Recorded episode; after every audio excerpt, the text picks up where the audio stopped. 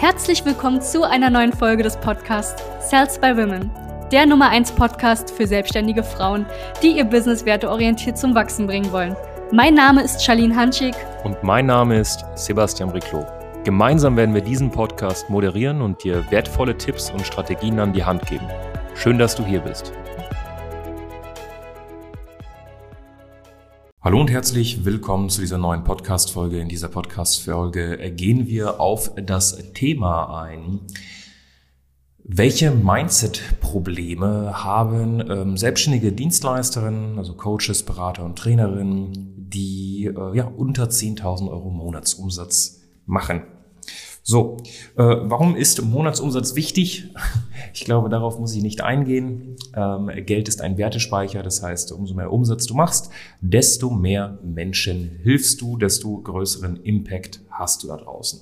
Und äh, ich gehe jetzt auf äh, ein paar Mindset-Probleme ein.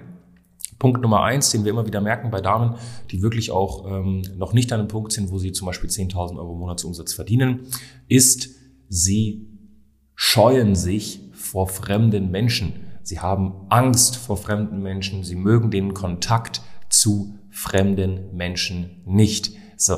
Und das ist schon mal der allererste Punkt, der natürlich ähm, nicht wirklich super ist. Denn wenn du den Kontakt zu fremden Menschen scheust, dann ähm, wirst du natürlich äh, ja es auch nicht hinbekommen, neue Kunden zu generieren.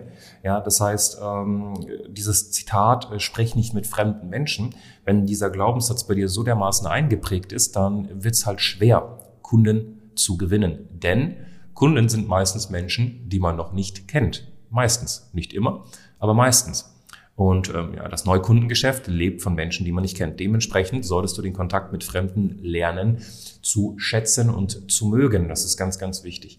Ähm, nächsten Glaubenssatz oder ein Mindset-Problem, was wir immer wieder sehen, ist, nein, also ich will jeden helfen. Ich will jeden helfen. Und das ist zwar schön und gut, das ist schön, dass du jeden helfen möchtest, führt aber dazu, dass du am Ende des Tages niemanden hilfst.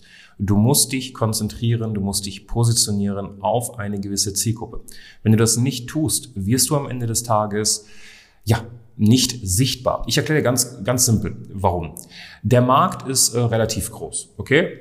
Du hast einen großen Markt, egal was du verkaufst, es gibt wahrscheinlich Mitbewerber. Wenn du jetzt reingehst in so einen Markt und du hast ähm, keine wirkliche Kaufkraft, du hast nicht wirklich Marketing, Budget zur Verfügung, um einfach in die Sichtbarkeit beziehungsweise sogar in die Omnipräsenz zu kommen, dann wird Folgendes passieren. Du wirst untergehen an deinen Mitbewerbern. Was du aber machst, wenn du dich von Anfang an positionierst, zum Beispiel auf eine kleine Sparte, auf eine Nische, es wird Folgendes passieren. Du wirst in dieser Nische viel, viel schneller präsenter und sichtbar. Das heißt, wenn du in die Sichtbarkeit möchtest, ist der schnellste Weg, in eine Nische zu gehen und diese Nische erstmal zu erobern. Wenn das getan ist, dann kannst du gerne die Nische aufmachen, die Positionierung aufmachen und in die Breite gehen. Alles andere macht keinen Sinn. Verkaufen, außer, außer du hast natürlich ein gutes Startkapital. Ja. Verkaufen ist böse. Das ist ein Glaubenssatz, äh, den ich mir auch notiert habe, den wir immer wieder sehen. Äh, negative Glaubenssätze zum Thema Verkaufen oder auch Geld. Ja. Wenn du jetzt zum Beispiel fest davon überzeugt bist, dass Verkaufen ähm, ja so Klinken, äh, Türklinkenputzer, äh, Mindset ist und das Verkaufen was Schlechtes ist und dass man, wenn du an das Thema, na, also ich höre auch oft, oft zum Beispiel von, von, von Frauen im Markt, die, ähm, die zum Beispiel mit uns in den Erstgesprächen kommen, ja, ich will nicht, dass es so verkäuferisch ist.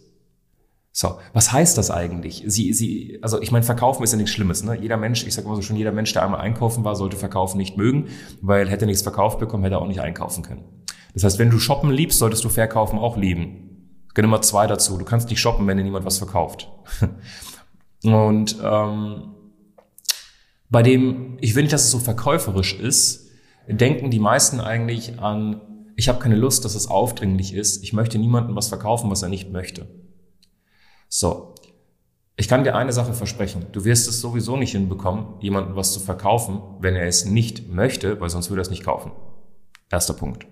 Hört sich jetzt voll dumm an, dieses äh, Zitat, aber es ist einfach so. Zweiter Punkt. Verkauf ist geprägt von Hartnäckigkeit, von dranbleiben, von, wie es die Amerikaner sagen, Consistency. Durchhaltevermögen. Der Unterschied zwischen einem hartnäckigen Verkäufer und einem aufdringlichen Verkäufer ist, dass der hartnäckige Verkäufer weitermacht, solange die Person nicht sagt, ich möchte von dir keinen Anruf mehr. Der aufdringliche Verkäufer macht weiter, obwohl die Person gesagt hat, ich möchte keinen Anruf mehr. Ich gebe dir ein Beispiel. Du rufst jemanden an. Hallo, ich bin die Stefanie, ähm, ich bin Ernährungsberaterin und ähm, ich bin ja, auf dich gestoßen, weil du dir mal bei mir was runtergeladen hast zum Beispiel und äh, du ja auch angekreuzt hast, dass wir mit dir in Kontakt treten können. Ähm, ich wollte fragen, wie hat sich das äh, Thema Ernährung bei dir so entwickelt? Ja, nee, du, ich habe kein Interesse. So, jetzt der ganz, ganz schlechte Verkäufer, der Otto Normalverbraucher sagt dann, okay, tschüss. So kein Interesse ist so ein Reflex von den Menschen. Du musst ja nicht, ich meine, die Person sagt sofort einfach kein Interesse. Warum? Vielleicht, weil sie keine Zeit hat, weil sie gerade ein Kind auf dem Arm hat, weil gerade sie einfach auch nicht weiß, um was es geht. Und dann kannst du die Person ja freundlich fragen, okay, ja, spannend, du, das äh, höre ich tatsächlich sehr selten von Damen, die das runtergeladen haben bei mir. Ähm, warum hast du das dann runtergeladen? Ja, ich habe mir das runtergeladen wegen meinem Mann. Aha, okay. Also ist das Problem gar nicht bei dir, sondern ein Mann hat derzeit Schwierigkeiten, was die Ernährung angeht. Ja, richtig. So. Das heißt, wir sind von kein Interesse auf, mein Mann hat eigentlich Probleme, was die Ernährung angeht. Und das macht halt einen, das ist der Unterschied zwischen einem schlechten Verkäufer, der bei dem ersten, nee, danke, direkt sagt, okay, und einen hartnäckigen Verkäufer, der mal kurz noch mal reinhört. Ein aufdringlicher Verkäufer wäre jetzt der Verkäufer, wenn die Dame sagt, du, ich habe kein Interesse und bitte lösch, die lösch meine Daten und ruf mich nicht mehr an. Das ist was anderes. Ja, das ist was komplett anderes, weil dann rufst du auch bitte nicht mehr an. So, das darfst du auch gar nicht. Das ist immer eine Sache der Kommunikation am Ende des Tages. Ja. Ähm, wichtiges Mindset-Problem, was wir auch immer sehen, ich muss erst einen fertigen Kurs haben. Schau mal, ähm, ich sag mal, wenn du noch keine 10.000 Euro Monatsumsatz machst, dann äh, kannst du auch einfach Leute eins zu eins betreuen. Das reicht vollkommen aus. Du musst da nicht irgendwie äh, einen fertigen, äh, eine fertige Akademie aufgesetzt haben oder sonstiges. Es reicht vollkommen aus, wenn du die Leute mal gemütlich eins zu eins betreust. Das wird reichen, kann ich dir jetzt schon versprechen. Ja. Ähm, der nächste Punkt, es ist viel, viel sinnvoller, viele günstige Testkunden zu haben. Ja, als jetzt ähm, richtige Kunden von Anfang an anzunehmen oder äh, ja in einem Hochpreissegment zu sein. Das ist ebenfalls kompletter Nonsens, denn warum machst du dich selbstständig? Weil du eine Kompetenz hast, oder? Du, ich sag mal, du, du gehst jetzt nicht einfach raus und sagst, ich verkaufe jetzt ein Produkt, obwohl ich keine Ahnung habe, wie es funktioniert. Nee, du hast doch eine Kompetenz. So, wenn du eine Kompetenz hast und du kannst jemanden von A nach B bringen, Warum solltest du dich dann unter Wert verkaufen und Testkunden annehmen? Sogar vielleicht kostenlos. Du gehst ja nur auf den Markt, wenn du weißt, dass du ein Produkt im Endeffekt oder dass, dass du Menschen helfen kannst. Anderer Gedanke. Mal angenommen, du aus irgendeinem Grund würdest es nicht hinbekommen, bei dem Kunden die Resultate zu liefern. Mal angenommen. Aus irgendeinem Grund. Was könntest du dann machen? Du könntest den Kunden ja eine weitere Betreuung anbieten, for free, und ihnen sagen, schon mal, ich helfe dir weiter. Wenn du zum Beispiel mit dem Ergebnis nicht zufrieden bist. Kann auch sein, dass der Kunde komplett damit zufrieden ist. Aber dieses viele günstige Leute nehmen führt dazu, dass du oft mit Leuten in Kontakt trittst, die dann zum Beispiel auch nicht unbedingt die besten Kunden sind. Denn Leute, die Schnäppchenjäger sind, Leute, die Window-Shopper sind, sind meistens Menschen, die auch nicht unbedingt die besten Umsetzer sind. Ich gebe dir ein kleines Beispiel. Um Geld zu haben, musst du jemand sein, der umsetzt der in die Gänge kommt. Das heißt, Menschen, die wenig Geld haben, sind oft, um Gottes Willen, nicht immer. Und ich rede jetzt gerade in der Selbstständigkeit zum Beispiel auch davon. Selbstständige zum Beispiel, ne, ist noch besseres Beispiel als jetzt generell die, die Gesellschaft, die in Deutschland, Österreich, Schweiz. Aber Menschen, die zum Beispiel in der Selbstständigkeit wenig Geld haben, sind oft Menschen, die wenig in die Umsetzung kommen, weil es ist kein Hexenwerk, einfach mal seine 10.000, 15.000 Euro Monatsumsatz zu machen, wenn man einfach umsetzt. Ne? Das heißt, wenn du jetzt günstige Kunden annimmst, ist die Wahrscheinlichkeit sehr hoch, dass darunter Leute sind, die nicht unbedingt die besten Umsetzer sind. Ergo, du wirst Menschen haben, die äh, nicht gute Resultate erzielen und das ist zurückzuführen auf deine Persona. So, das heißt, konzentriere dich eher auf wenige hochpreisige Kunden statt viele günstige Kunden, um dann irgendwann mal auch viele hochpreisige Kunden zu haben. ähm, und ein anderes Mindset ist zum Beispiel, nein, hey, ähm, schau mal, meine Kunden empfehlen mich eh weiter. Meine Kunden empfehlen mich weiter. Ja, ich hoffe, dass die dich weiterempfehlen, weil wenn sie dich nicht weiterempfehlen, machst du halt einen scheiß Job. Und äh, also das ist so, wie gewinnst du Kunden? Ja, durch Weiterempfehlungen. Ja, das ist ja, um Gottes Willen, das ist ja schön und gut, aber ich meine, das ist ja, das ist ja, das sind ja Basics. Also wenn deine Kunden dich nicht weiterempfehlen, dann machst du halt keinen guten Job. Kundenempfehlungen oder Empfehlungen durch Kunden sind einfach ein nice to have, was jedes Business mit der Zeit haben sollte. Genauso wie Bestandskunden. Ja, das heißt, man hat einen guten Job gemacht. So, wenn man keinen guten Job macht, empfehlen einen die Kunden nicht weiter und B, die Kunden bleiben auch nicht. So, das heißt, wenn du mit, wenn du an einem Punkt bist, wo deine Kunden dich nicht weiterempfehlen, beziehungsweise du keine Bestandskunden hast, hat das eher was damit zu tun, dass dein Fulfillment scheiße ist, sorry für die Ausdrucksweise, sprich deine Leistungserbringung nicht die beste ist. Das heißt, so, jetzt mal abgesehen von Empfehlungen, wie gewinnst du derzeit Kunden? Und wenn du abgesehen von Empfehlungen keine Kundenakquise-Methoden hast, dann hast du halt derzeit einfach überhaupt keinen Vertrieb und kein Marketing. Wahrscheinlich. Und das ist halt nicht vorteilhaft, weil ich kenne keine Firma auf dem Planeten, die irgendwie anständig profitabel funktioniert, wenn sie keinen richtigen Vertrieb oder richtiges Marketing hat. Eine Firma kann ohne Produkt funktionieren, aber mit, und Vertrieb, mit Vertrieb und Marketing, aber keine Firma kann mit Produkt funktionieren und ohne Vertrieb und Marketing. Siehe Red Bull. Ja, das ist eine Marketingfirma eigentlich. Aber nicht mein eigenes Produkt.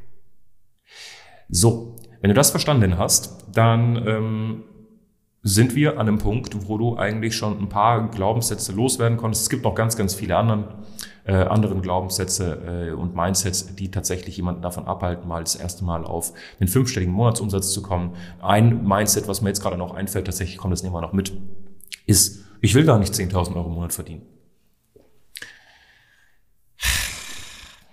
Doch, willst du schon. Weil selbst wenn du jetzt gerade zufrieden bist, wie schön wäre es denn, dein Kind vielleicht auf eine Privatschule zu tun? Wie schön wäre es denn zum Beispiel, dein Kind Klavierunterricht kaufen zu können? Wie schön wäre es denn, dir was anderes zu ermöglichen, zum Beispiel mehr zu reisen?